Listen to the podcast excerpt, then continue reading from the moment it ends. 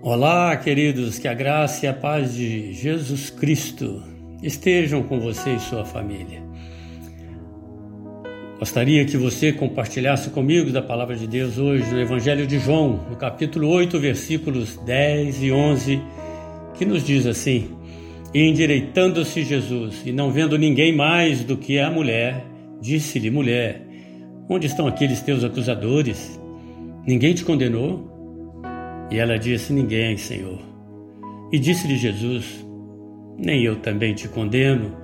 Vai-te e não peques mais. Oh, glória a Deus. Esta passagem da Bíblia nos faz refletir sobre o perigo de fazermos julgamentos precipitados sobre outras pessoas. Algumas chegam até dizer: Mas eu não estou julgando ninguém, estou apenas fazendo alguns comentários. Quão perigosa e venenosa essa frase. Jesus, na finalização desse texto, oferece aos acusadores uma forma bastante sutil e delicada de olharem para o seu interior, lhes apresentando a seguinte dúvida: aquele que de entre vós está sem pecado, seja o primeiro que atire pedra contra ela. E diz a Bíblia no versículo 9 que, quando ouviram isso, redarguidos da consciência, saíram um a um, a começar pelos mais velhos até os últimos. Ficou só Jesus e a mulher que estava no meio. Redargui da consciência. O que significa isso? No grego, que é o idioma pelo qual foi escrito o Novo Testamento, isto significa que obtiveram uma resposta em oposição às suas afirmações com outro argumento. Todavia, uma admoestação ou correção de modo bem bondoso, manso, humilde, Devemos observar que Jesus, até lhes apresentando um questionamento sobre as acusações que aquela mulher estava sendo feita, não lhes acusou em nenhum momento e que alguém ou algum deles possuía mais ou menos pecados do que ela. Simplesmente lhes motivou a olharem para si antes de realizar qualquer tipo de condenação e punição. Jesus estava definitivamente lhes ensinando que o fato de julgarmos uma pessoa não define quem ela é, mas indubitavelmente define quem você é. Isto porque a razão pela qual julgamos tão precipitadamente o outro tem a ver com o nosso próprio ego. Consciente ou inconscientemente, Precisamos nos sentir melhores do que os outros ou expressar nossa rejeição diante de determinada atitude. Quando julgamos, estamos fechando a porta da empatia, isto é, estamos evitando nos colocar no lugar de outra pessoa, buscando agir ou pensar de uma forma como ela pensaria ou agiria nas mesmas circunstâncias, ou se identificando com outro, sentindo o que ele sente, desejando o que ele deseja, aprendendo da maneira como ele aprende, etc. E aí você me diz, mas meu irmão, eu não faço nada disso. Que é um exemplo bastante interessante. Dá uma olhadinha no seu celular e dá uma olhadinha em algumas mensagens que chegam até você de pessoas que estão apresentando alguém ou alguma coisa para ser julgado imediatamente.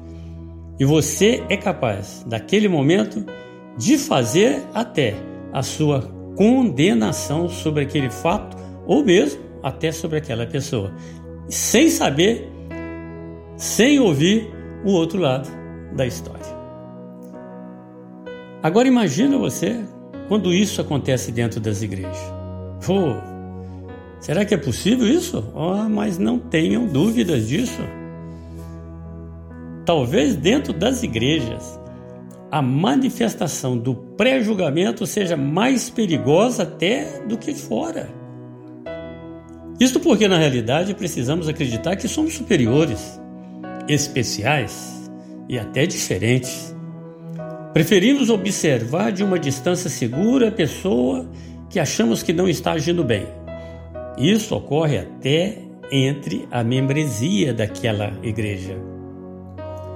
Afinal, temos o Todo-Poderoso como Deus e, portanto, não há ninguém que possa ser melhor do que nós.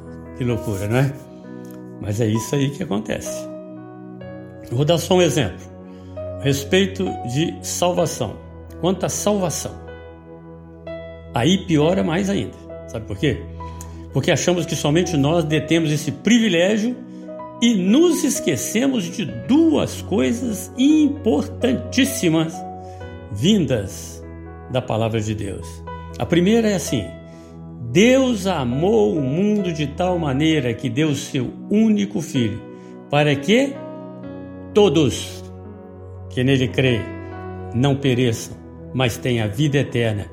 Isso soa familiar com você? Aqui está dizendo para que todos que nele creem. Se você pensar que é só você que está salvo, você está muito equivocado. Porque o Senhor Jesus, quando vier buscar a sua igreja, ah, meus queridos, o arrebatamento será como a areia do mar. Oh, glória a Deus!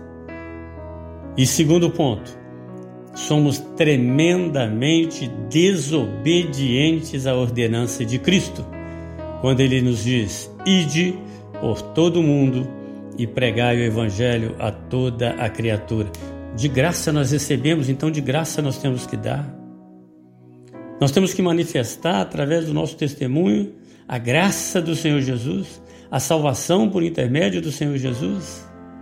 E sabe o que significa isso? Você está compartilhando com o outro que ele também pode ser salvo em Cristo Jesus e fazer parte da sua família. Percebem o nosso duplo egoísmo? Um, que Deus enviou seu Filho somente para nós. E o segundo, somente nós merecemos o céu simplesmente constrangedor. Terrivelmente constrangedor.